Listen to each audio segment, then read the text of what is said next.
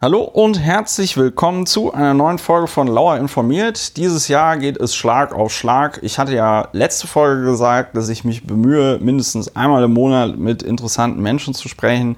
Jetzt ist es schon ähm, das zweite Mal in diesem Monat, dass ich mit einem interessanten Menschen spreche und es ist sogar ein anderer interessanter Mensch als der interessante Mensch, der es in der letzten Folge war.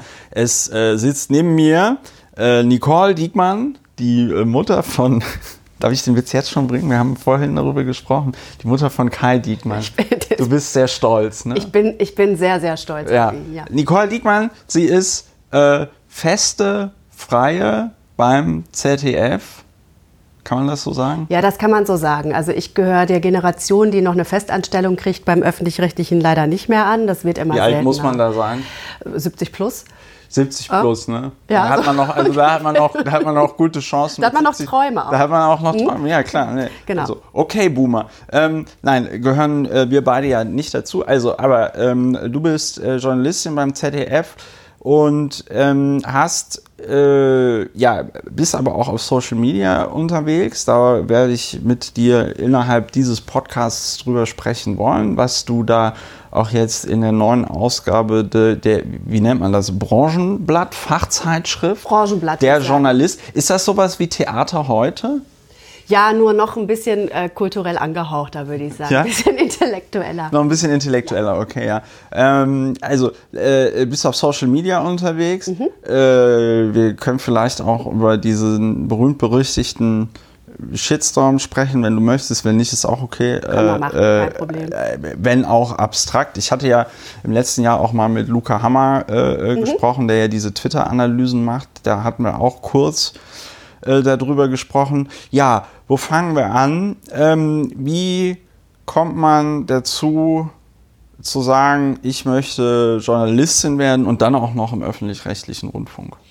Also ich erzähle jetzt die Kurzfassung. Ich war zehn Jahre alt. Mhm. Meine Mutter war beim Elternsprechtag, kam danach nach Hause und sagte, du, äh, die Frau Vosshans, so hieß meine Lehrerin damals, hat gesagt, du könntest so toll mit Sprache umgehen, vielleicht wirst du Journalistin.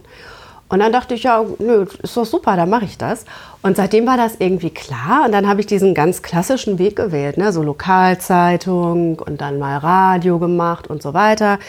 Dann habe ich studiert, aber nicht Journalismus, sondern äh, was Anständiges. Was, was ganz seriöses, ähm, dröges, auch was mit Zukunft, Soziologie, Politik und Geschichte. Also Taxi, früher hat man da mhm. gesagt, Taxischein auf. Ja. ja gibt es direkt mit dem Magister noch dazu. Ne? Also kein Witz, auf den Taxischein komme ich gleich noch. Ich hatte aber tatsächlich totale Existenzängste während des Studiums, weil ich viel mit BWLern und Juristen so privat zu tun hatte. Und immer wenn ich gesagt habe, ich will Journalistin werden, haben die mich ausgelacht und gesagt, ach du und die anderen 50.000, ja super. So. Privat sind die ganz nett, ne? Mm, ja, sind liebe Menschen. So, und ähm, der Taxischein, der kam dann später eigentlich eher ins Spiel, als ich in München war, auf der Deutschen Journalistenschule. Das war 2004, 2005. Und da steckte der Journalismus, vor allem der Printjournalismus, ganz tief schon in der Krise. Und da hatten wir tatsächlich einen Dozenten, der uns gesagt hat, überlegt euch ein zweites Standbein. So, und wenn es Taxifahren ist, es wird echt nicht einfach. Also ähm, die Klischees stimmen ganz oft. Nicht nur was meine Studienfächer angeht, sondern was auch den Taxischein ähm, anbelangt. Ich, du hast dann aber keinen gemacht. Nee, ich hatte total Glück. Ich hatte äh, während des Studiums schon echt viel gearbeitet nebenbei beim Radio und äh, bei tagesschau.de. Also da war ich schon bei den öffentlich-rechtlichen. Weißt du da, aber da warst du dann, wir reden jetzt vom Jahr, welchem Jahr reden wir? Tagesschau.de und NDR und äh, also ja, Radio? Also online, online, das interessiert mich. 99 habe ich da angefangen. Äh, richtig online, da gab es schon eine Webseite. Ja. Und das war aber dann was sehr Exotisches, oder? Das war, ähm, also das war total. Ähm, also es gab da, um das mal zu beschreiben, da gab es, glaube ich, drei Leute, die da ähm, abends ab 6 Uhr noch saßen und irgendwas gemacht haben. Und um 11 ging ich als studentische Hilfskraft als Letzte und gab dann den Schlüssel beim Pförtner ab. Und ähm, im Rest des Hauses waren wir, und das war aber auch Jahre später noch so, das hat eine Kollegin mal gesagt, wir sind hier für die anderen, also für die Fernseh- und für die Radioleute, sind wir die, äh, die morgens kommen, dann schrauben wir den Rechner auf und dann nehmen wir den auseinander, dann setzen wir den den ganzen Tag über zusammen und dann gehen wir abends nach Hause, wenn alles wieder läuft. Also das war, wir sind so ein bisschen Also, von wurdest du auch viel gefragt, ob du, ob der, wenn der Drucker nicht richtig Ja, wenn der Browser funktioniert. kaputt ja. war. Der, Mhm. äh, das passiert Der häufig. Browser, ja. Der Browser, ja. Ja, hier, guck mal, bei mir funktioniert was nicht, kannst du mir helfen, du kennst dich doch aus. Und, ähm, aber das waren fast noch die netten Reaktionen. Also ich war das gewohnt, eigentlich bis ich komplett ähm, zum Fernsehen gewechselt bin, 2011. Ähm, da war ich schon in Berlin im ARD-Hauptstadtstudio bei tagesschau.de. Ähm, belächelt werden war noch so eine der netteren Umgangsformen, die uns so entgegenschlugen. Also äh, wir sind auch zum Teil völlig ignoriert worden. Wobei ich sagen muss, das ist ähm, überhaupt nichts ARD oder Tagesschau.de spezifisches. Das war überall so. Ja. war, also ich hörte das von, von Leuten aus anderen Medienhäusern. Aus Soll ja in einigen Medienhäusern klar. heute auch noch so sein. Hört man. Hört ja, man. hört man. Ja, ja. Also man sieht das ja auch an, an Einkommensstrukturen, ne? also ähm, Privilegien ähm, in, in Verlagen, ähm, in denen es beides gibt oder genau Print und Online. Da, die sind ja immer noch nicht gleichgestellt, ne? Onliner und PrintjournalistInnen. Und also dann hast du, also du, ich hatte dich unterbrochen, als du gesagt hast, du hattest wahnsinnig viel Glück, weil du hast nebenher im Studium ganz viel gearbeitet Mhm. und warst dann beim NDR und bei tagesschau.de. Das auch. Und, und Ja. dann? Ähm, und dann war ich eben fertig mit der Ausbildung in München und dann bin ich gefragt worden von meinem ehemaligen Tagesschau.de-Chef, ähm, ob ich nicht Lust hätte, zurückzukehren, dann eben nicht mehr als Studi, sondern als Redakteurin, als Korrespondentin nach Berlin. Und, ähm, und das war ein Riesenglücksfall, weil es ist ja auch immer ähm, ganz, ganz gut, so ein Underdog-Dasein zu führen. Ich bin mit mh, 26, 27 schon auf Parteitage gefahren, alleine. Ne? Und ähm, auf CSU-Parteitage. Ohne, ohne, ohne Mutter oder elterliche Begleitung. Zum einen das, also da hatte ich mich dann mittlerweile abgenabelt, aber ähm, ich hatte auch keinen Ressortleiter oder so, wie das in klassischen Medien immer der Fall ist. Da, da arbeitest du dich halt wirklich nach oben im Laufe der Jahre. Ach so, das war so ein bisschen, jetzt verstehe ich das mit unter dem Radar. Du weißt da, also weil eh alle gedacht haben, ach, das ist sie mit dem Internet. Ja, Ähm, hattest du, wenn ich das jetzt richtig verstanden habe, so eine Art Narrenfreiheit. Freiheiten, genau, Ja. große Freiheiten. Also ich habe ein Lafontaine-Interview geführt, da war der Linksparteichef, da war ich glaube ich 28. Ne? Und beim öffentlich-rechtlich muss man dann auch so eher 70 sein, um das führen zu dürfen? Oder ab wann darf man ähm, mit Oskar Lafontaine sprechen? also mit einem Parteichef auf dem Parteitag vor der Kamera ist natürlich auch noch mal was anderes, weißt du? Also von daher, ähm, übrigens, wir duzen uns ja, ist ja ein großes Thema gerade. Ne? Ist ein Aber- großes Thema auch im Internet. Ja. Wir duzen uns, Genau. obwohl wir uns ja auch nur übers Internet kennen. Schöne Grüße an Rezo an dieser Stelle. Ja, von Frau Diekmann. So, ähm, genau. Und öffentlich-rechtlich, um darauf nochmal zurückzukommen, ich habe mal ganz kurz bei Privaten gearbeitet und mir gefällt das öffentlich-rechtliche ähm, ganz gut. Es ist nichts perfekt und es gibt auch viel zu kritisieren, aber ähm, der Gedanke hinter dem Rundfunkbeitrag ist ja äh, Unabhängigkeit von Werbekunden ne? und ähm, Ja. möglichst, ähm, möglichst breit aufgestelltes KorrespondentInnen-Netzwerk, eine große Infrastruktur, mit der man arbeiten kann, ohne eben von jemandem unabhängig zu sein. Und ähm, also wenn man gesagt, ohne von jemandem unabhängig zu sein. mit, also ne, Mit der- hilf mit- mir mit, mit Deutsch. der- ich ja, kann, mit- es ist nicht, mein, Deutsch. es ist nicht meine Sprache. Ja, nein, aber Es ist äh, also Sprache. mit der Unabhängigkeit. Dankeschön. Ohne irgendwie darauf gucken Gut zu müssen, dass man jetzt dem. Äh, Es ist für alle hier die sechste dem, Stunde. Es ist für alle hier die sechste Stunde, dass man dem Werbepartner So. auf den Teppich. Genau, äh, äh, kotzt. genau ist es. Also man braucht diese Unabhängigkeit und in dieser kurzen Zeit, in der ich mal für einen privaten Fernsehsender gearbeitet habe, habe ich ganz schnell gesehen, das läuft da echt anders. So und ähm, da ich es jetzt gewohnt war, seitdem ich 19 oder 20 war, dass es, ähm, dass es eben öffentlich-rechtlich so läuft, wie ich mir das vorgestellt habe, journalistisch, ähm, wollte ich das auch nicht mehr anders für mich haben. So, und dann bist du irgendwann beim ZDF gelandet. Ich bin zweigleisig gefahren von Anfang an. Also ich bin ja dann nach Berlin gegangen nach der Ausbildung in München, habe dann im Büro von tagesschau.de eben im Hauptstadtstudio angefangen und gleichzeitig habe ich schon Fernsehen gemacht und habe ähm, beim ZDF Morgenmagazin lange gearbeitet. Ist das, ist das nicht auch anstrengend, weil ZDF Morgenmagazin, das ist doch auch das, wo man dann so den neuen Film von Till Schweiger oder so vorstellen muss, oder? Ja, aber habe ich keine Berührungsängste. Also erstens habe ich da, ähm, also ich habe mal ganz kurz moderiert. Das waren sechs nicht so glorreiche Wochen meines Lebens insgesamt. Warum? Aber ähm, ich bin nicht das große Moderationstalent, finde ich. So. Und ähm, ich fand auch, ich fand es ganz schrecklich, in so einer Studiokulisse zu stehen und Sachen anzusagen oder anzumoderieren von Leuten, die draußen gewesen waren und Geschichten erlebt hatten. Also ich liebe das Drehen. Ich gehe so gerne raus und drehe. An die frische Luft ist An auch die, gesund. das ist auch gesund, härtet ab. Und ähm, genau, und aber wie gesagt, also es gibt Leute, die können das viel, viel besser als ich. Ähm, aber wenn du beim Morgenmagazin arbeitest, machst du ja auch Beiträge, um nochmal zu betonen, abgesehen davon, dass ich keine Berührungsängste mit Till Schweiger-Filmen habe. Also ich habe dieses U und E, diese Unterscheidung, das habe ich nicht so. Ähm, aber ich habe da, ähm, hab da super viel gelernt.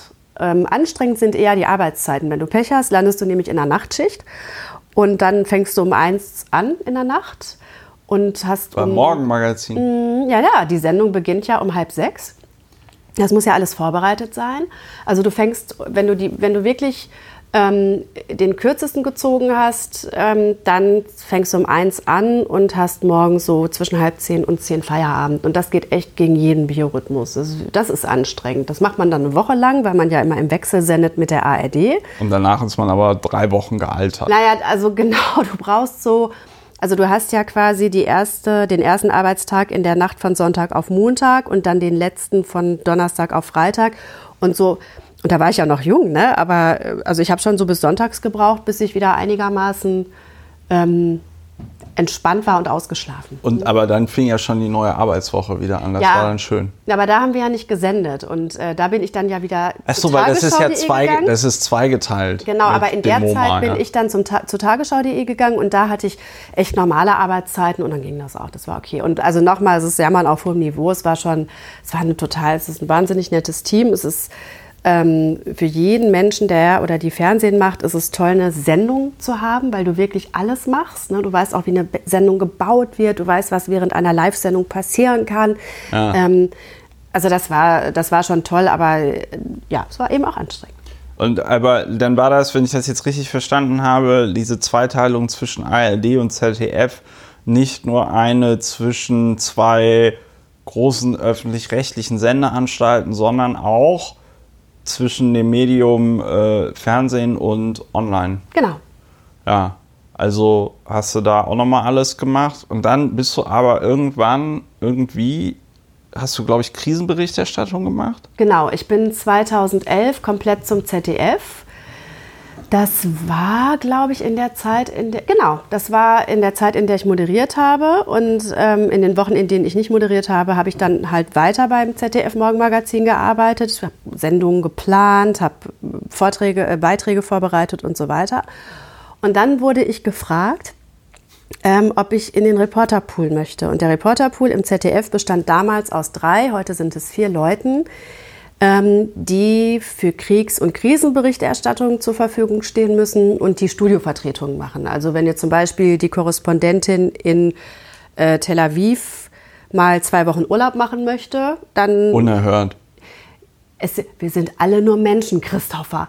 Ähm, wenn die mal Urlaub machen möchte, ähm, dann wird zum Beispiel jemand aus dem Reporterpool gefragt, ähm, ob man gerne zwei Wochen das Studio Ge gefragt oder gefragt? Naja, also äh, erstens, niemand, der einigermaßen bei Trost ist, würde Nein sagen zu Tel Aviv. Es ist eines der spannendsten Berichtsgebiete.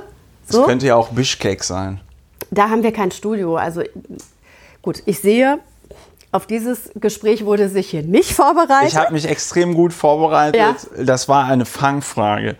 Ich wusste, dass es in Bischkek kein ZDF-Studio gibt. Ich, ich wollte auch. nur wissen, ob die Frau, die beim ZDF arbeitet. Das auch Also nein, also beim ZDF, äh, also in Tel Aviv macht dann die ähm, äh, Kollegin Urlaub und dann ist es tatsächlich freiwillig, diese Vertretung. Also du kannst immer Nein sagen. Ja. Du musst aber auch einen guten Grund haben. Also jetzt zu sagen, Gut, wenn man dann 25 sehr lichtempfindliche Haut in Tel Aviv sehe ich mich nicht. Ja. ja. Okay, gut. Und ähm, äh, äh, genau, also dann warst du in diesem Reporterpool mhm. und dann kam es zu Krisenberichterstattung. Genau. Wo? Ich war in den letzten beiden, ich habe aus den letzten beiden Gaza-Kriegen berichtet, auch aus Gaza selber zum Teil.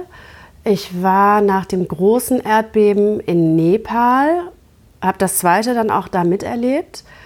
Ähm, Ich war nach dem Boston-Marathon in Boston. Da haben ja damals zwei Brüder äh, Bomben Ja. hochgehen lassen. Da gab es dann noch so eine wilde Polizeijagd nach den beiden. Ja, ich erinnere mich, das war wirklich wild, wo die sich in so einem Boot versteckt Mhm. Genau, haben. in so einem ne? Garten. Ja, ja. Mhm. ja, ja. Genau, ich war viel in, äh, genau, in, in Nahen Osten war ich viel. Ich war in Russland und, der, und in der Ukraine, als das alles losging mit äh, Krim und so weiter. Und Donbass und so. Richtig. Ähm, ich war zwei Monate in Brasilien zur WM, weil man davon ausgegangen war, weil das ein Jahr zuvor ähm, beim Confed Ausschreitungen dass es zu massiven kommt. Ausschreitungen kommt. Genau, deswegen hat man mich dahin geschickt. Es ist dann aber relativ friedlich geblieben. Ich glaube, ich habe nur zwei Demos, Demos miterlebt, wo es ähm, wo es wirklich ein bisschen zur Sache ging. Aber da hat nur ein CNN-Kollege was abgekriegt. Ja. Ähm, wo war ich denn noch?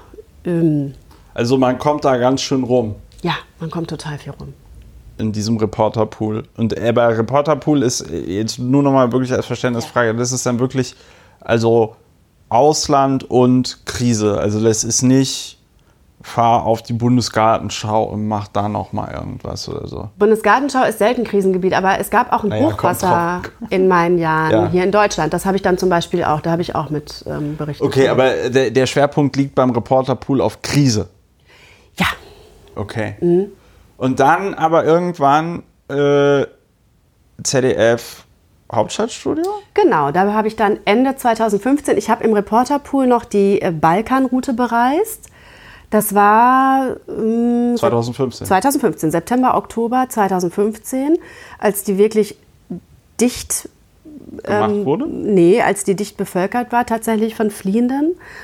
Ähm, da habe ich die Balkanroute noch bereist mit dem Team und dann bin ich, ich glaube, ich bin sonntags zurückgekommen, montags war Feiertag, wenn ich mich nicht irre, 3. Oktober und Dienstag saß ich dann äh, im Hauptstadtstudio und habe da angefangen als Korrespondentin, genau. Und wo ist dann der, jetzt muss ich aber die, die Struktur, also Reporterpool ist ganz ZDF. Und was, ist, was bedeutet dann Korrespondentin im ZDF Hauptstadtstudio? Also es gibt ja das Hauptstadtstudio erstmal als Gebäude, da sind unterschiedliche Redaktionen untergebracht, unter anderem das Morgenmagazin, Aspekte, das Maybrit. Maybrit Illner, genau. Äh, die Profis von uns, also die Profis unter uns saßen da ja auch schon. Ja, ja, ja, ja. Ähm, und Mit meinem guten Freund Kurt. Und es gibt äh, die Redaktion Hauptstadtstudio und das ist eben die bundespolitische Berichterstattung, die wir da machen. Also Jens Spahn, Naja, es, Franziska Giffey. Es, ist, es sind die Ressorts, genau. Also die Ressorts sind zugeschnitten wie in die Ministerien und äh, Gesundheitspolitik, Familienpolitik, Nochmal auf Parteien zugeschnitten. genau. Ja. Und dann, wie, wie muss man sich das vor, wie muss man sich da die Arbeit vorstellen? Ist das, weil ich meine, klar, man hat dann irgendwie so Termine wie, weiß ich nicht, der Bundespräsident, er hat einen Empfang im Schloss Bellevue und macht, ver, ver, verleiht das Bundesverdienstkreuz oder begrüßt Sternsinger oder macht halt so Bundespräsidentenkram, aber dann passieren ja zwischendurch auch so Dinge, außerplanmäßige Sachen. Ist das ein Leben auf Abruf? Sitzt man dann den ganzen Tag rum und wartet darauf, dass das Telefon klingelt? Ähm, wie muss man sich das vorstellen? Nee, man sitzt eigentlich nie rum. Also du hast morgens um 10 deine erste Sitzung, du bist schon vorher da und äh, liest Zeitungen, äh, Agenturen und äh, sprichst vielleicht auch schon ein paar Themen ab. Und dann hast du um 10 die erste Sitzung. Und vorher hat jemand, das ist der Chef vom Dienst bei uns im Studio, mit den Mainzern telefoniert, mit der Zentrale. Das sind nicht, aber das sind nicht diese gezeichneten kleinen Männchen, ne? Das sind die Mainzelmännchen. Ah, hm, ja. So, also man hat mit äh, Mainz telefoniert, da sitzen ja die Sendungen, die wir beliefern. Ne? Also die Heute-Sendung, ähm, die frühen um 12 Uhr, die Heute in Deutschland um 14 Uhr, die 17 Uhr heute, die 19 Uhr heute, das Heute-Journal, die Heute Plus, so. Ähm, die haben Sitzt. Klaus Kleber tatsächlich in Mainz, Ja, wenn klar. die das aufnehmen? Ja, natürlich, der sitzt da im Studio, in der grünen Hölle, wie wir sie nennen. Warum das? Weil das ein, ein, ein Riesenstudio ist. Es Ach, so ein riesen Greenscreen. Ja. Könnte man da auch einen Star Wars-Film drehen?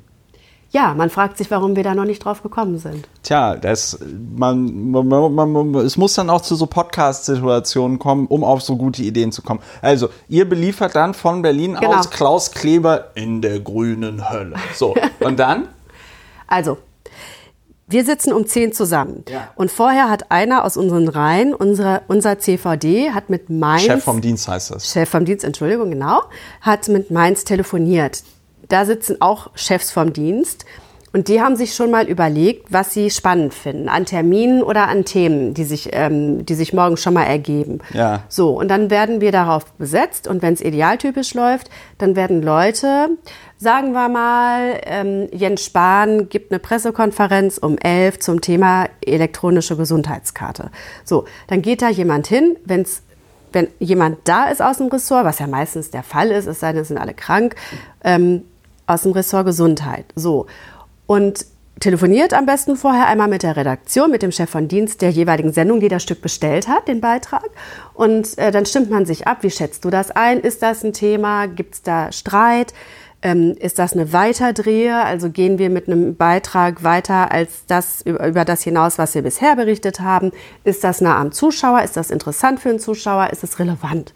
Dann geht man dahin. Dann hört man sich die Pressekonferenz an, dann stellt man die Fragen, die man für richtig hält. Und ähm, dann versucht man jemanden von der Opposition oder einen Fachmann, am besten alles, ähm, dazu auch noch einzuvernehmen und versucht eben alle Aspekte dieses Themas auszuleuchten. Und dann geht man mit dem Material in den Schnitt und schneidet daraus einen Beitrag mit einem Cutter. So. So. So, dann passiert aber im Laufe des Tages, was halt passieren kann. Also bleiben wir mal bei dem Beispiel. Ich bin zwar nicht auf dem Gesundheitsressort, aber so rein theoretisch kriege ich das jetzt noch hin, diese Transferleistung. Ich bin jetzt also zurück, habe alle O-Töne, die ich brauche, habe irgendwie äh, jemanden von den Grünen, ähm, die die Idee total bescheuert finden von Spahn. Dann habe ich jemanden aus der SPD, die sind Koalitionspartner, die finden das natürlich alles ganz Karl Lauterbach. okay. Ja, Karl, Karl Lauterbach, Lauterbach. genau, Karl Lauterbach. Äh, der sagt, ja, das können wir so machen, haben wir auch abgestimmt vorher und so. Mhm. Und dann sitze ich schön da und äh, baue an meinem Beitrag und dann plötzlich, Explodiert das Brandenburger Tor. das nicht, aber dann zum Beispiel streicht Lufthansa alle Flüge von und nach China wegen des Coronavirus. Des neuartigen Corona. So, und dann rufen mich die Mainzer an und sagen, Nicole, es tut uns total leid. Wir schaffen deinen Beitrag nicht. Wir kriegen den nicht mit. Die Sendung ist zu kurz. Wir haben Ja. nur 17 Minuten. Und dann äh, stehe ich da. Das passiert meistens nicht. Man versucht immer alles mitzukriegen. Das kann aber auch passieren. Es kann aber auch passieren, dass meine Kollegin, die ähm, gerade bei der Pressekonferenz war, ähm, dass die also im Schnitt sitzt und dann passiert irgendwas ganz Krasses in Berlin und ich bin die Einzige an dem Tag, die zu keinem Termin geschickt wurde. Also gehe ich dann auf das Thema und muss relativ schnell noch einen Beitrag dazu zusammenschustern, wie wir das so sagen. Also Okay. es sind Das- das- relativ schlecht planbare Tage und du weißt in der Regel morgens nicht, wann du Feierabend machst. Weil wenn das Heute-Journal dich anruft, dann machst du, oder, oder wenn du fürs Heute-Journal arbeitest, Ja. du bist nie vor der Sendung zu Hause. Nie. Du arbeitest immer bis zur Sendung. Du überspielst das Stück. Heute-Journal läuft, läuft um 21.45 Uhr. Du kannst dich eigentlich darauf verlassen, dass du frühestens um 21.45 Uhr das, das Büro verlässt und nach Hause fahren kannst. Trotz der ganzen modernen Technik.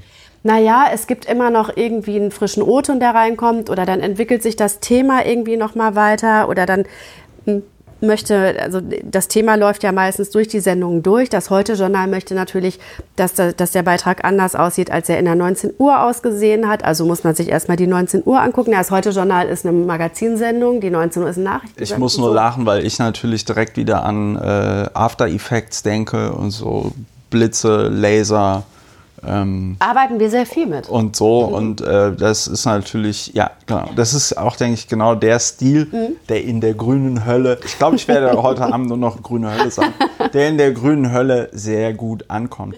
Nein, okay, also nein, mir ging es ja nur darum, ähm, ich hatte ja eine grobe Vorstellung davon, ähm, äh, was Fernsehjournalismus bedeutet, äh, weil ich ja äh, das zumindest von der Seite kenne, dass ich früher mal ab und zu von irgendwelchen Fernsehjournalisten zu irgendwas befragt worden bin. Ähm, aber ich glaube, dass natürlich, Da war noch schwarz-weiß, ne? Das war noch schwarz-weiß, es war eine sehr wilde Zeit und wenn Fotos gemacht worden sind, musste ich auch eine halbe Stunde lang so stehen bleiben und so. Man durfte auch nicht grinsen, das sah unnatürlich aus. Wir haben uns ja damals auf der Straße immer versammelt vor so Schaufenstern von Ja, so Fernsehgeräte, Läden und haben uns wenn- diese genau. Sendungen angeguckt. Nee, aber mir war das jetzt nochmal wichtig, ähm, weil möglicherweise gibt es ja hier auch eine Hörerin oder einen Hörer, Mhm. der noch Fernsehjournalist werden will. Würdest du empfehlen? Würdest du sagen, bitte machen? Oder soll man da direkt ins Internet gehen, zu Netflix oder so? Gute Frage, aber ich glaube, dass die Ausbildung, also ich habe ich hab den klassischen Weg jetzt nicht gewählt, weil ich eigentlich gar nicht zum Fernsehen wollte. Aber ähm, also wenn man Fernsehjournalistin werden möchte, würde ich ganz stark empfehlen, äh, die Ausbildung bei den öffentlich-rechtlichen zu machen, falls man dann einen Ausbildungsplatz kriegt, weil die, ähm, die Art und Weise, wie wir arbeiten, ist im Vergleich immer noch ähm, sehr, sehr sorgfältig. Ähm, sehr hinterfragend, sehr reflektiert, also und es ist einfach viel Erfahrung. Und ne? ressourcenmäßig auch, glaube ich, ganz schön. Ähm, also ich meine, früher wurde ich ja sowohl von privaten als auch von ähm, äh, äh, öffentlich-rechtlichen interviewt. Bei öffentlich-rechtlichen hatte ich manchmal das Gefühl, wenn du da an, an, an bestimmte Kameraleute geraten bist, hattest du das Gefühl, du befindest dich hier gerade irgendwie in der Lichtprobe zu einem Stanley Kubrick-Film oder so, ja. Ähm, wohingegen das äh, bei Privaten immer so huschi-huschi gehen musste. Ähm, äh, oder ist das nur so eine, so, ist das ein falscher Eindruck, dass da also noch ja, im öffentlich-rechtlichen noch ein bisschen mehr Ressourcen da sind, um das alles ein bisschen aufwendiger zu produzieren, so ein O-Ton und so. Also ich würde jetzt die Überspitzung Stanley Kubrick-Film nicht teilen, aber es wird auf jeden Fall auch Wert gelegt darauf, dass es nach gutem Fernsehen aussieht. Ja. Ja. So, also äh, wäre empfehlenswert, Fernsehjournalistin Mhm. zu werden, aber dann, wenn man der Meinung ist, dass man das machen möchte, Ausbildung beim ÖR, ÖRR. Mhm. So, jetzt haben wir tatsächlich schon eine halbe Stunde gepodcastet. Die Zeit vergeht wie im Flug. Die Zeit rast einfach so. Die Zeit im Moment ist ja ein Thema und das, das ich fange ja mal, weil ich finde das auch immer so ein bisschen doof, diese, diese Shitstorm-Geschichte so nachzuerzählen, weil ich das auch immer blöd finde, wenn, wenn Leute auf sowas reduziert werden. Deswegen würde ich anders anfangen. Im Moment ist es ja bei dir so ein bisschen ein Anliegen, das äh, kam ja auch bei dem ganzen Umweltsau-Shitstorm durch und jetzt auch in diesem Artikel im Journalist, dass sich Medien mehr mit Social Media auseinandersetzen müssen. Unbedingt. Ja, erzähl mal. Also wir machen es mal äh, fest an dieser Umweltsaugeschichte. Ähm, und Luca Hammer, du hast ihn ja eben auch schon genannt. Es ist, glaube ich, nee, weiß ich, in den, in den großen Medienhäusern, in den Verlagen, auch bei den öffentlich-rechtlichen, herrscht immer noch viel Unwissenheit, was Social Media angeht, ähm, die sich, glaube ich, vor allem aus so einer Berührungsangst speist. Die kann ich total gut verstehen, weil das ja alles echt verkommt zu so einer Kloake. Und äh, das ist so eine, so eine Spirale, ne? Also je weniger Leute sich da noch hintrauen, beziehungsweise wenn immer mehr Leute gehen, weil, weil die keine Lust mehr haben auf diesen Umgangston Ja. ähm, oder über, überhaupt auf diesen Umgang, dann wird das natürlich nicht besser, sondern eher schlechter. Und bestätigt. War in der Piratenpartei. Wir haben, wir haben das erfunden. Ähm, so, und ähm, aber das geht ja nicht mehr weg und das ist ja da und es, ähm, es spielt ja auch eine Rolle im, im öffentlichen Diskurs. Also ähm, Perksen, der Medienwissenschaftler, Ja. nennt das ja die fünfte Gewalt. So, Social Media. Social Media. Oder SM, wie wir Fachleute sagen. Fachleute für was? Für Social Media. Also, ähm, ich will sagen, ähm, man muss damit leben, was man hat und man muss mit dem arbeiten, was man hat. Und Social Media wird nicht mehr weggehen und äh, hat, wenn es überschätzt wird in seiner oder oder wenn man sich verschätzt, hat es So wie eine, bei Umweltsau. so, genau. Ähm, Luca Hammer hat ja auch da gezeigt, das war ja bei meinem eigenen Shitstorm vor einem Jahr auch so, als ich erst Nazis rausgetwittert habe und dann auf eine provokant, provokativ gemeinte Nachfrage, wer für mich Nazi ist, ähm, geantwortet habe, jeder, der oder die nicht die Grünen wählt. ja. Ich habe das mal irgendwie vor einem halben Jahr nochmal probiert. Ne? Da ist gar nichts passiert. Das hat dann auch nochmal schön irgendwie gezeigt, es kommt auch auf den Kontext an. Und es kam wahrscheinlich auch darauf an, dass du äh, Journalistin im öffentlich-rechtlichen warst. Ne? Aber jetzt habe ich dich unterbrochen. Also Luca Hammer hatte gezeigt und das Genau. war auch bei war die Shitstorm vor einem Jahr. genau. Die, genau. Das kam von rechts. Also ähm, es, es gibt dann halt. Ist doch auch, gab es doch jetzt wieder so, gibt es doch ständig so Untersuchungen, die dann irgendwie zeigen, äh, so und so viel, weiß ich nicht, überwältigende Mehrheit, 90 Prozent aller Beleidigungen und, und solche Sachen in Social Media kommen von rechts. Und das Krasse ist ja, dass, ähm, dass das so wenige Accounts sind. Ne? Also die Ja. machen ja überhaupt nicht die Mehrheit aus, Ja. aber die bestimmen den Ton. Ja. Genau. Und die schaffen es aber eben, ähm, die schaffen, die, die, denen wird dann so eine Schlagkraft verliehen, wenn man die so ernst nimmt und so überhöht und völlig ähm, sich verschätzt, wo das jetzt herkommt. So, ob das jetzt wirklich quasi aus der sogenannten Mitte der Gesellschaft kommt oder ob das wirklich so eine konzertierte Aktion ist. Ja. Ähm, und dann steht man plötzlich blöd da und hat denen nachgegeben, die einen, das ist ja das Absurdeste daran, abschaffen wollen. Also wir Öffentlich-Rechtlichen sind ja, sind ja der Lieblingsfeind. Ja, dieser- aus dieser- gutem Grund. Also, äh, Was? nein. Ja, das, Also, kann, ja, das kann man jetzt logisch. falsch, das kann man logisch, jetzt, ja, das kann man jetzt falsch verstehen. Ja, das ist, äh, natürlich haben die Rechten, ich hatte da, ich hatte da vor kurzem mal in meinem Blog einen Artikel, also einen kurzen Kommentar drüber geschrieben, weil ich das immer so lustig finde, dass sich die Leute aufregen und sagen, der Öffn, der, also ich bin jetzt auch kein Fan vom ÖRR, dass ich sage, ich finde alles geil, was da passiert ist, aber ich bezahle diese 17 oder 18 Euro im Monat, die das kostet, oder im Quartal. Ja, siehst du, ich würde sogar 17 oder 18 Euro im Monat bezahlen. Ja, ich glaube, es sind 56 Euro. Ja, okay. Wir kennen uns nicht aus. Also, aber gut. Ich zahle es übrigens auch, wenn ich es Ja, nicht zahlen würde, wäre es ein Kündigungsgrund. Ich ne? ja, und ich bezahle es irgendwie seit meinem 18. Lebensjahr. Das war, glaube ich, das Erste, was meine Mutter gemacht hat, als ich ausgezogen bin. Wirklich? Mich bei der GZ angemeldet. Ja, Familie, Frau. die Familie Lauer ist extrem gesetzestreu. Aber was ich immer so lustig finde, ist dieses, ähm, äh, dass es immer so heißt, ja, der öffentlich-rechtliche Rundfunk wird von uns finanziert durch unsere Gebührengelder und wir dürfen da überhaupt nicht mitreden. Gleichzeitig, wie finanziert sich denn die Bild-Zeitung? Die Bild-Zeitung äh, finanziert sich dadurch, dass da VW und Coca-Cola und Lidl und wie sie alle heißen, irgendwelche Werbeanzeigen äh, äh, schalten. Woher haben die genannten Firmen das Geld? Hm, weil wir bei denen einkaufen, ja. Wessen Geld ist das also? Hm, auch unser Geld die, also alle Medien finanzieren sich, wenn da nicht irgendein verrückter Milliardär dahinter sitzt, wobei die sind ja meistens auch sehr knauserig, ja, aber alle Medien finanzieren sich aus irgendwie Werbung oder Be Bezahlmodellen und so, deswegen finde ich das immer so affig. Und ja, ich finde es, das meinte ich mit dem aus gutem Grund oder ich weiß gar nicht mehr, was ich, wie die Formulierung, die leicht missverständliche von mir jetzt gerade war, aber wenn man sich die es ist folgerichtig. Es wenn man ist sich- folgerichtig, ja, dass die Rechten kein frei, keine freie Presse wollen.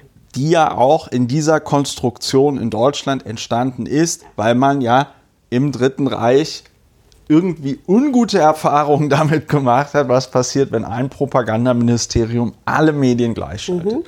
So, also wir haben also diese konzertierte Aktion von rechts, so ein bisschen nach dem Pareto-Prinzip, weiß ich nicht, 20 Prozent der Accounts sind für 80 Prozent der äh, äh, äh, Tweets verantwortlich.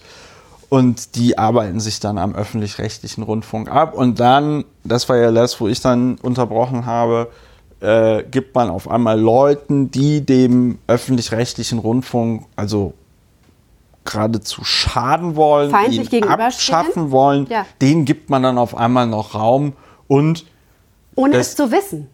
Ohne es zu wissen. und entschuldigt sich bei ihnen, wie es Tom Buro ja dann getan hat. Wobei ich die ganze Zeit immer ja sage in dieser Diskussion, das ist jetzt dem, äh, dem WDR passiert, aber das hätte auch überall woanders passieren können. Ne? Also das ist ein strukturelles Problem. Das ist ein total strukturelles Problem und das hat angefangen in diesen Jahren, über die wir eben schon gesprochen haben, so Ende der 90er, Anfang der Nullerjahre, als dieses sogenannte Internet aufkam und das keiner ernst genommen hat. Und die Entscheider haben das natürlich auch nicht ernst genommen. Die haben das so ein bisschen verschlafen und da ist so eine Wissenslücke entstanden. Und dasselbe ist ein paar Jahre später bei Social Media auch nochmal passiert.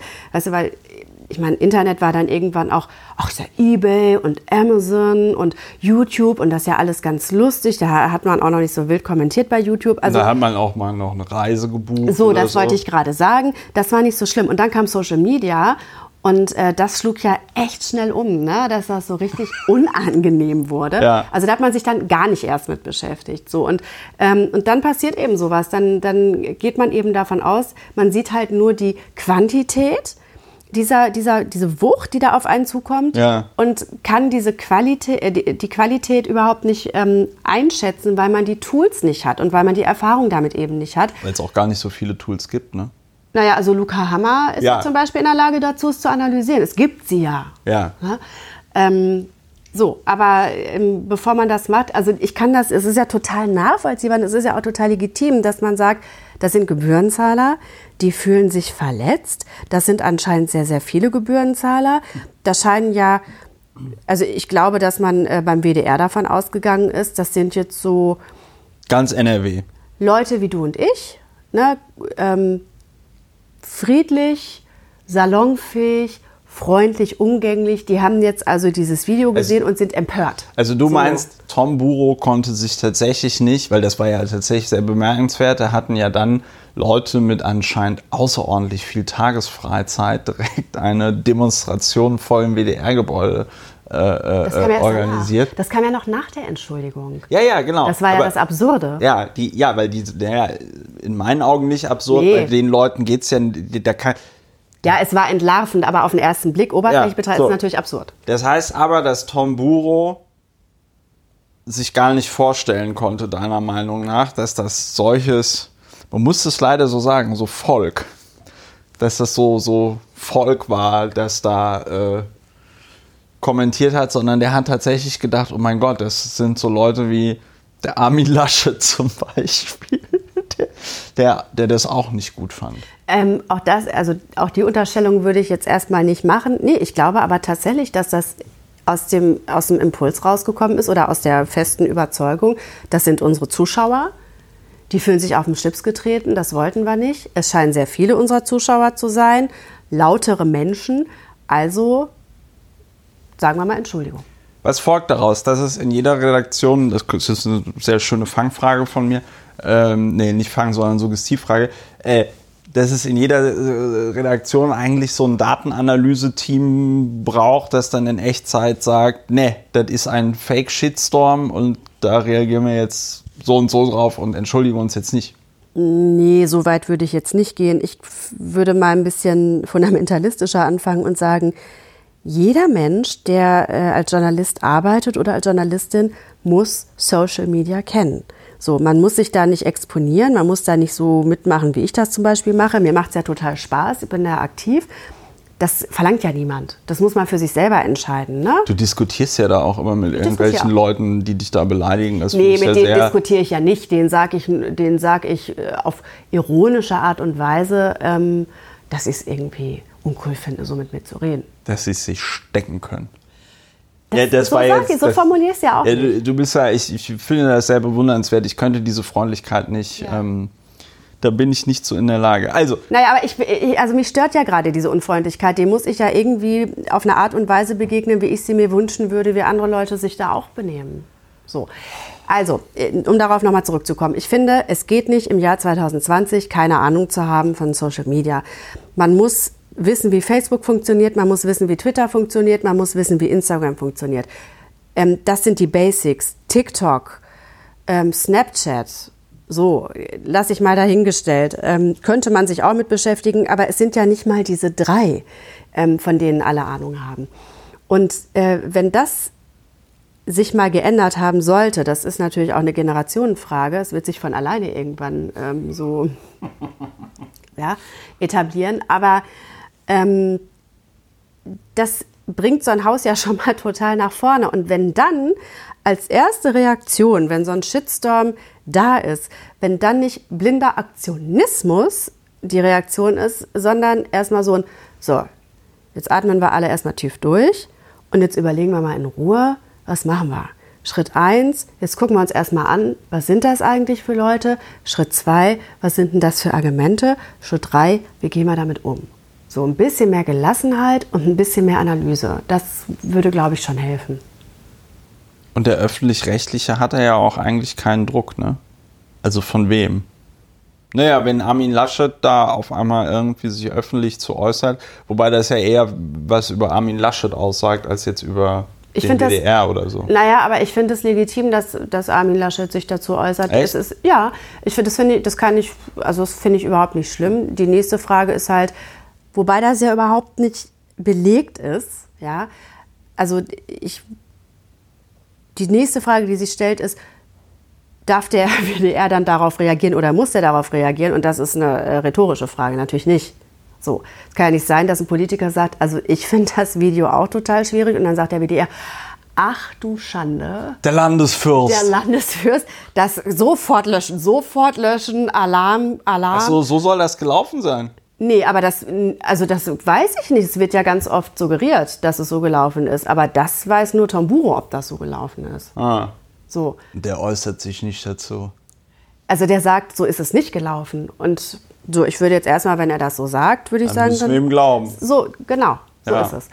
Ähm, was war die Ausgangsfrage? Wie kamen wir dahin? Ähm, du reitest auf dieser Laschet-Sache total Nee, rum, ne? ja, nein, also ich, ich persönlich fand das. Ähm, gut, jetzt muss man sagen, ich bin ja, wie wir vorhin gelernt haben, alte Schule. Ne? Äh, Als die ich, Bilder ich laufen bin ja, ich, ich bin ja noch in einer Zeit Politiker gewesen, wo man von den Medien extrem angemacht worden ist, wenn man sie in irgendeiner Art und Weise kritisiert hat. Also wenn man auch nur mal versucht hat, die Frage zu stellen, ganz sanft, ob möglicherweise auch die Medienberichterstattung etwas damit zu tun haben könnte, wie die Piratenpartei gerade in den Umfragen steht, ja, dann kam schon sofort so ein schnippisches, ach so, jetzt sind die Medien auf einmal schuld, dass sie so schlecht gerade sind oder so. Ja, aber das ist, das Ähm, findest du als ganz hart angegangen. Also dafür Nein. teilst du zu sehr aus. Nee, nein, nein, nein, nein, nein, nein. Mir geht es nur darum, die Art und Weise, wie Medien heute angemacht werden, auch, aus, auch von der Politik, gab es in dieser Form vor fünf Jahren meiner Meinung nach noch nicht.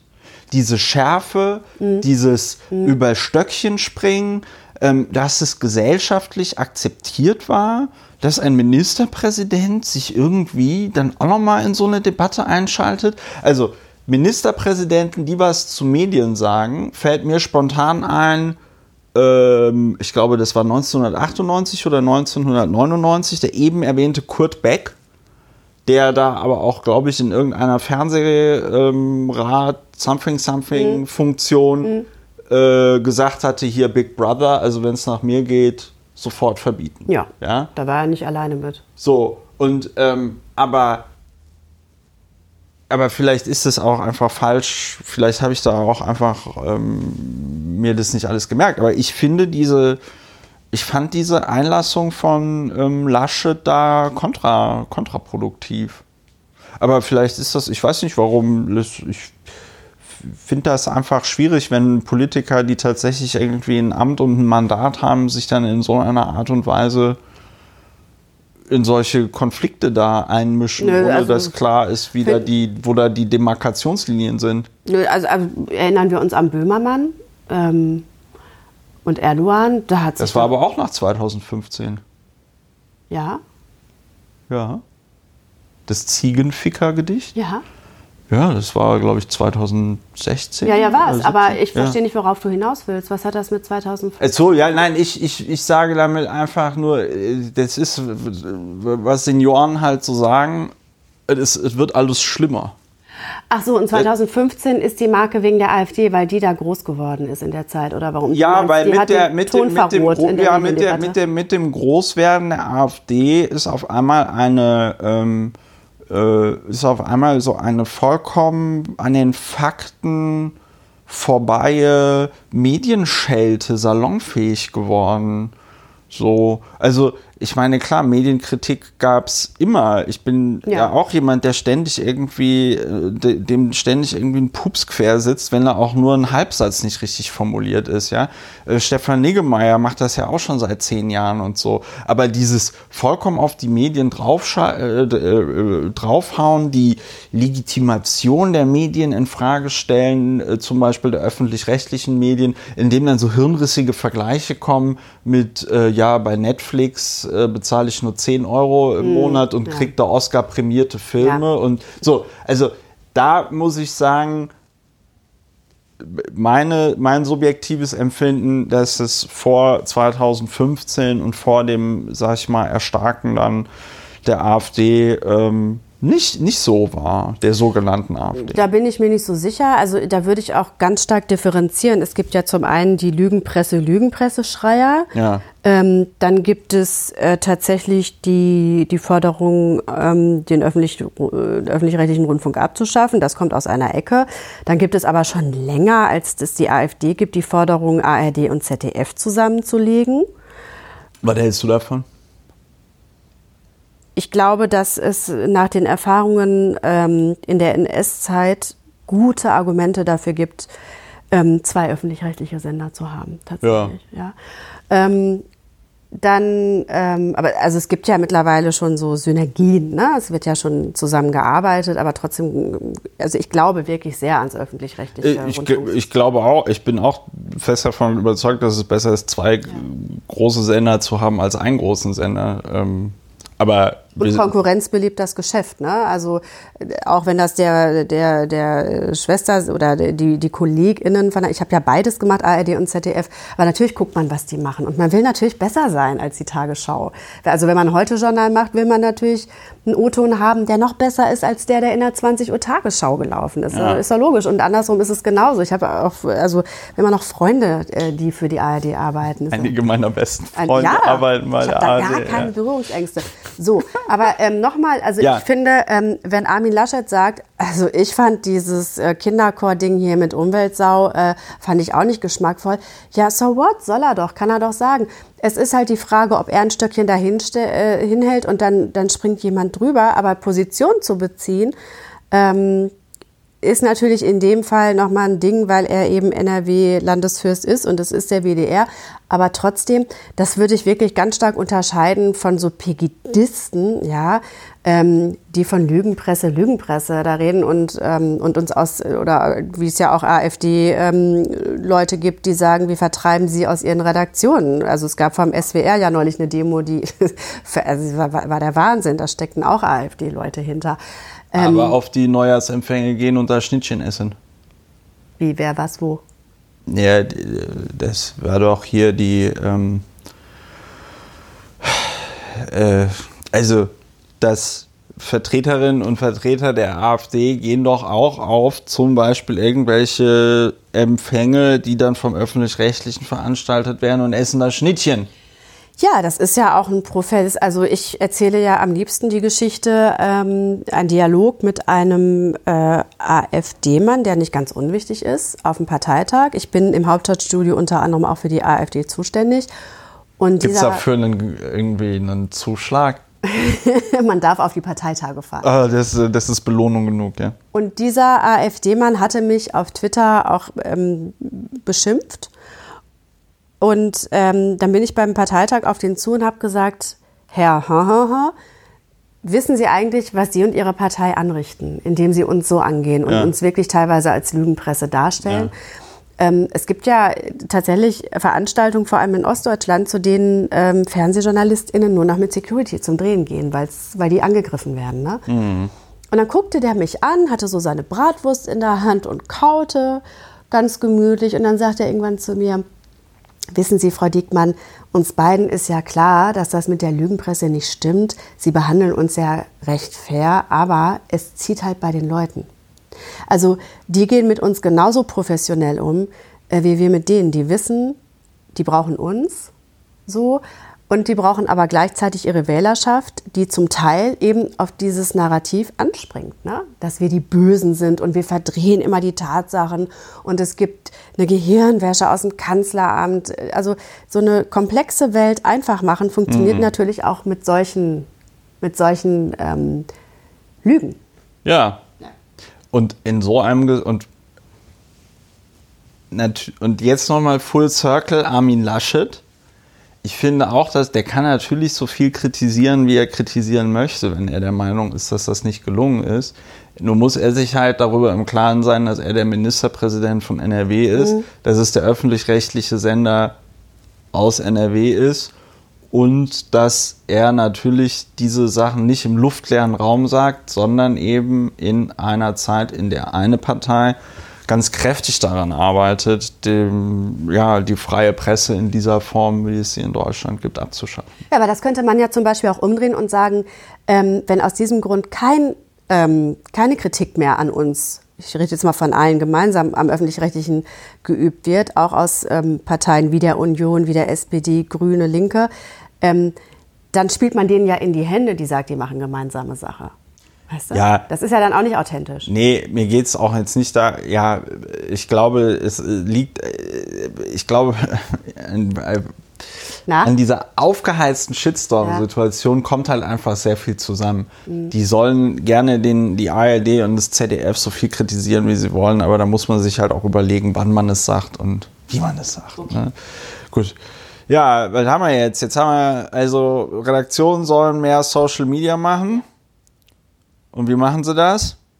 Indem Sie sich erstmal damit beschäftigen. Das würde schon reichen. Also ich hatte, ich glaube, letztes Jahr ein Hintergrundgespräch. Das sind diese Kaffeetrinken. Ähm, die Unter drei. Ja, und ähm, mit Leuten von Facebook oder Twitter hat man tatsächlich auch fast nur diese Gespräche. Die sagen ja nicht so richtig gerne was ja. vor der Kamera und sie müssen es ja auch nicht. Sie sind ja mächtig genug. Und ähm, da erzählte mir also ähm, jemand von Facebook, dass im Zuge dieses Cambridge Analytica-Skandals, ähm, ne, also ja. wir, wir, erinnern uns, die, die Älteren erinnern sich, 2018 war das, glaube ich, ne? Massives Abgreifen von Daten. Ja. Die, das Abgreifen der Daten fand früher statt, aber äh, 2018 ist rausgekommen. 2018 ist genau. rausgekommen. Ja. Und äh, da erzählte mir die Facebook-Frau, dass sie mit äh, JournalistInnen dann zu tun gehabt hatte, ähm, die sie nach Interviews gefragt haben: Sagen Sie mal, wie geht denn das überhaupt? Wie, wie lade ich mir denn die App runter? Wie, macht, wie lädt man sich denn eine App ja. runter aus dem App Store? Ja, das ist natürlich. Das ist schlecht. Das ist schlecht. Das ist sehr schlecht, aber dann kann man auch verstehen, warum Facebook und äh, Twitter möglicherweise Journalistinnen und Journalisten und Politikerinnen und Politiker nicht so ernst nehmen. Ja, ja schade Propale.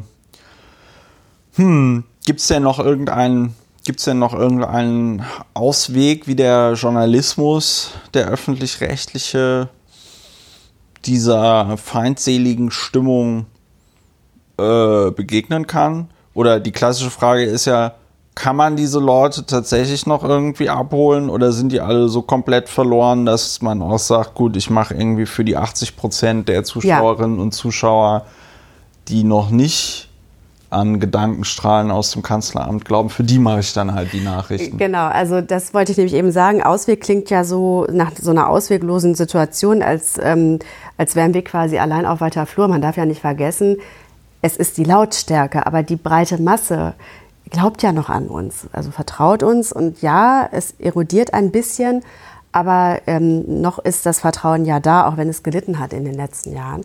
Ich glaube ähm, ganz fest daran, dass sich das ähm, in der Mitte irgendwie treffen wird. Also dass wir ähm, natürlich auch moderne Formen mehr und mehr dazu nehmen müssen, wie wir berichten, also mehr Datenjournalismus, mehr Faktenchecking, so.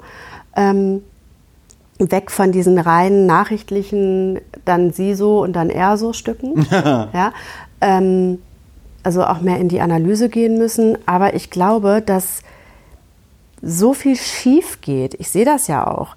Ähm, dass so viel schief geht. Wir hatten ja ewig diese Diskussion, sind Blogger eigentlich auch JournalistInnen? Nee, sind sie nicht. Also es gibt, es gibt gute Blogs und ähm, es gibt wirklich totale Cracks, die, ähm, die das super machen, aber es gibt einfach auch ganz viel, was sich da tummelt. So wie ich. So, Ich wollte es jetzt nicht sagen, aber natürlich. Nein, aber ähm, ich glaube, dass sich das auf, tatsächlich auf Dauer, und da redet man dann vielleicht eher von Mittel- und Langstrecke, die Erkenntnis durchsetzen wird, wie wichtig seriöser Journalismus ist und was seriöser Journalismus eigentlich leistet. Ich bin ja mittlerweile, du rennst da bei mir offene Türen ein. Ich sitze ja die ganze Zeit da und ähm, habe das, was man jetzt im großen gesellschaftlichen Rahmen an Fliehkräften da erlebt durch Social Media und so, ja, alles schon mal einmal bei der Piratenpartei erlebt und finde es wirklich sehr witzig. Also, aber das, das ist das nicht lustige lustig, ja, äh, äh das alles nochmal so zu sehen, also dann im Großen, wodurch ich dann auch also zu dem Schluss komme, es liegt eher am Medium als jetzt an irgendwelchen Einzelpersonen und sozialen Dynamiken, die durch das Medium entstehen. Ich bin ja mittlerweile ein, ein wirklich sehr, sehr großer Fan auch von diesem, von diesem Gatekeeping. Mhm. was Medien gemacht haben, weil das sehe ich, das ist eine Debatte, die wir in Deutschland noch gar nicht haben, die es aber weltweit auch noch gar nicht gibt, die wahrscheinlich auch erstmal ein bisschen abgespaced klingt oder erscheinen mag, wenn man, wenn man darüber spricht. Aber ich bin tatsächlich der Meinung, dass wir eine Debatte über die äh, Frage brauchen, wie sieht die Meinungsfreiheit in Zeiten von Social Media aus? Weil, also hier Beispiel der neuartige Coronavirus aus, ähm, aus China. Ja. Es gibt dann da YouTube-Videos, da wird einem dann erklärt, was der Coronavirus aus China mit 5G zu tun hat.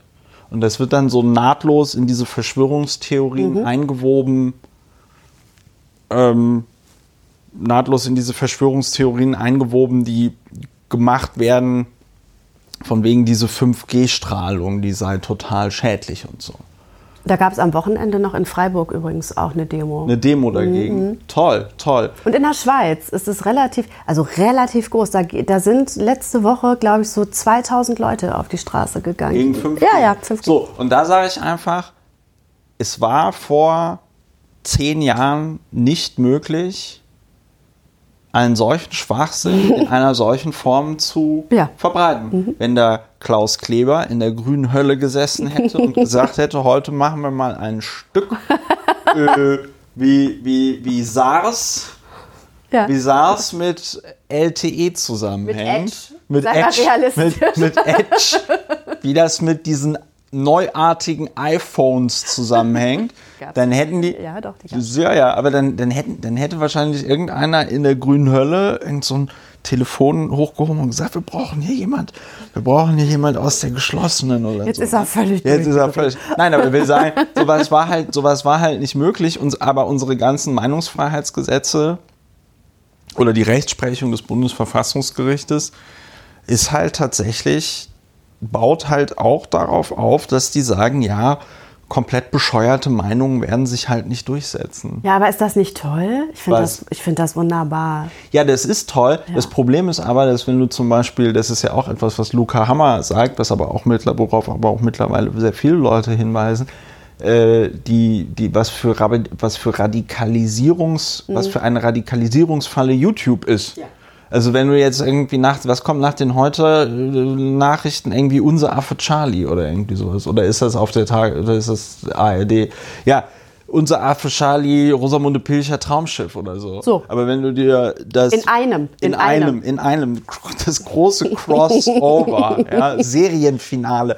Und aber wenn du, und wenn du aber äh, auf YouTube dich da durchklickst, kriegst du immer krassere ja, ja, Videos ja. vorgeschlagen. Mhm. Und da müsste man dann mal drüber reden, ob das denn noch so im Sinne des Erfinders ist. Dann, dann bin ich jetzt gespannt auf deinen Lösungsansatz.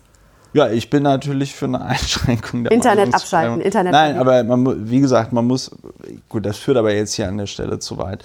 Ähm, was, aber du sagst, die Zukunft des öffentlich-rechtlichen weiter mehrere, also weiter ARD und ZDF, mehr Internet.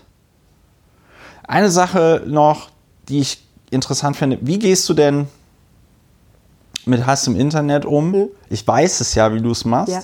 aber vielleicht können wir noch ein bisschen Werbung für die, wie ich finde, sehr großartige. Ähm, von der Bundesregierung unterstützte. Von der Bundesregierung mhm. unterstützte die Angela Merkel hat auch überall ihre Finger drin. Ne? Nicht nur in unseren Redaktionsräumen, wo sie ja morgens anruft und sagt, was wir tun sollen. Achtung, Ironie. Ironie Achtung, Ironie, Ironie. Mhm. So, ähm, Hate Aid meinst du? Hate Aid, ja. Hate Aid. Ähm, genau, also ich ähm, bin dazu übergegangen, die ganz krassen Sachen tatsächlich Hate Aid zu übergeben. Ähm, also die Morddrohungen, die Vergewaltigungsdrohungen und die, ähm, die Beleidigungen. So. Ähm, ich werde ja auch als Nazi-Schlampe beleidigt, ne? das nur mal nebenbei, auch um, um nochmal zu zeigen, wie irre die Welt da draußen ist. Jedenfalls ähm, gebe, also Hate Aid sind damals auf mich zugekommen nach diesem riesen Shitstorm und äh, waren dann auch so in der Konsolidierungsphase und fragten mich, ob ich mit denen zusammenarbeiten will. Und äh, erklärten mir dann, wie das funktioniert. Und zwar ähm, muss ich, ich müsste ja, wenn ich mir jetzt einen Anwalt suche und die Leute anzeige, bezahlen, ja. muss ich Geld bezahlen für den Anwalt. Genau, der will ja auch von was leben. Das muss ich bei Hate Aid nicht. Die äh, gehen an diese Sachen ran, geben das an eine Kanzlei, mit der sie zusammenarbeiten. Die prüfen dann, ob das justiziabel ist, beziehungsweise das prüft in der ersten Instanz äh, Hate Aid, dann geht das an diese Kanzlei und diese Kanzlei ist dann quasi mein Anwalt und geht dagegen vor. Und wenn es da tatsächlich ähm, zu Schmerzensgeld kommt, Ja. dann bekomme nicht ich das, sondern Hate Aid. So refinanzieren die sich dann quasi. Ja. Unter anderem. Ne? Wie gesagt, die bekommen, bekommen auch. Ja, der Igor Levit hat zum Beispiel ein Preisgeld von dem Beethoven-Preis, den er in Bonn gekriegt hat. Das waren, glaube ich, 10.000 Euro auch an Hate Aid gespendet. Somit machen wir auch hier noch Werbung für Igor Levit. Auch an dieser Stelle schöne Grüße. Ja. So, ähm, genau. Und der große Vorteil für mich äh, war auch noch, dass ich ähm, gesagt habe, nee, eigentlich möchte ich das nicht, weil ich das alles gar nicht lesen möchte. Und das macht Hate Aid auch für mich. Also die scannen dann halt auch ähm, Nachrichten für mich durch. Weil Also ich mich einmal das nicht so sorglos belasten will. Komplettpaket. Mm, Genau, genau. Und ähm, also ich, wir haben ja eben auch schon drüber gesprochen, ich habe das immer schon so gemacht, von Anfang an auf Twitter, als ich das erstmal blöd angemacht worden bin und dachte, hä, was soll denn das jetzt? Dass ich mir die Leute da so rausziehe und dann denen also schreibe, ich wünsche Ihnen auch einen schönen Tag. Also vorgestern hat mich jemand ähm, ähm, das letzte Mal beleidigt, ich weiß gar nicht mehr, was es war, und dann habe ich das einfach nur retweetet und mit ähm, dem Kommentar versehen, Ihnen auch einen schönen Tag. Das reicht dann auch schon. Und ähm, dann sind die Reaktionen meistens so, dass Leute das halt dann äh, gut finden und äh, auch retweeten.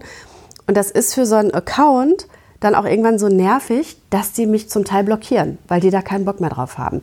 Und ich kann es natürlich nur vermuten. Obwohl sie dich beleidigt haben. Ja.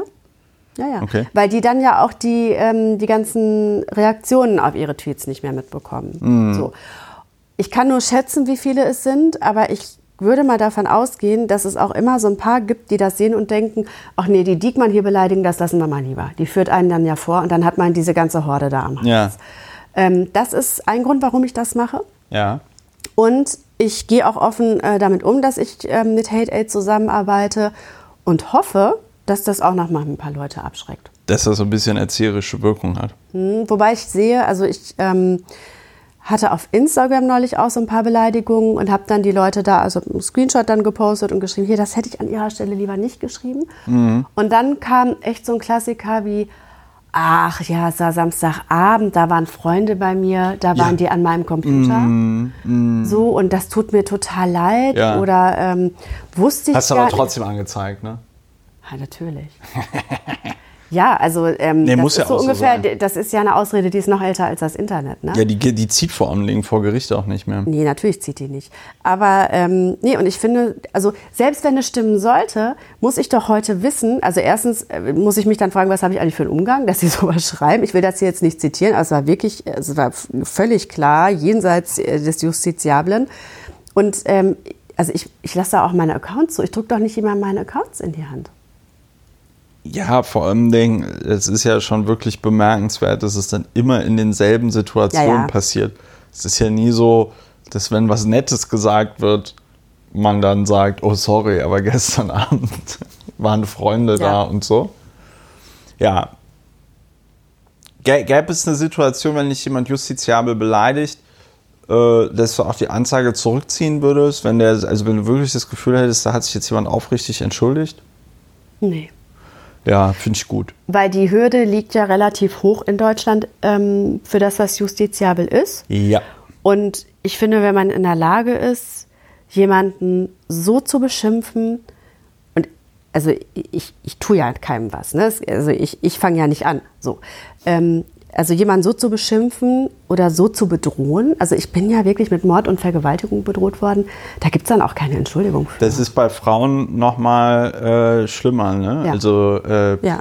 Morddrohungen kenne ich ja auch, irgendwelche, dass man irgendwelche Witze, also was heißt Witze, aber dass man sich dann irgendwie lustig gemacht hat über mich und so. Ähm, sexual, also quasi so sexualisierte Gewalt Genau. ist das dann. Ne? Mhm, Ja. ja. Ja, crazy shit. Aber äh, vor allem Dingen, wie bewertest du das denn dann aber als politische Journalistin? Weil so jung ist ja das Internet Mhm. und so jung ist ja Social Media auch nicht. Letztes Jahr hatte ich ja auch mein zehnjähriges Twitter-Jubiläum. Da waren wir ja alle auf der Straße. Das war ein Riesenfest. Es war, ein, es war ein, ein sehr schöner Tag. Berlin und stand es war drei aber, Tage lang still. Es war auch ein sehr würdiger Tag, muss ich sagen. Es war ein bewegender Tag Es Stück war, es war sagen. Mhm. auch der, es war auch dem Anlass angemessen. Ja, das muss man das ist, sagen. Das hat man ja in Deutschland auch nicht oft. Deutschland ist ja auch oft nicht in der Lage, in angemessener Art und Weise mit seiner Geschichte umzugehen. Hier ist es, hier ist es der Geglückt. Bundesrepublik Geglückt. geglückt und gelungen.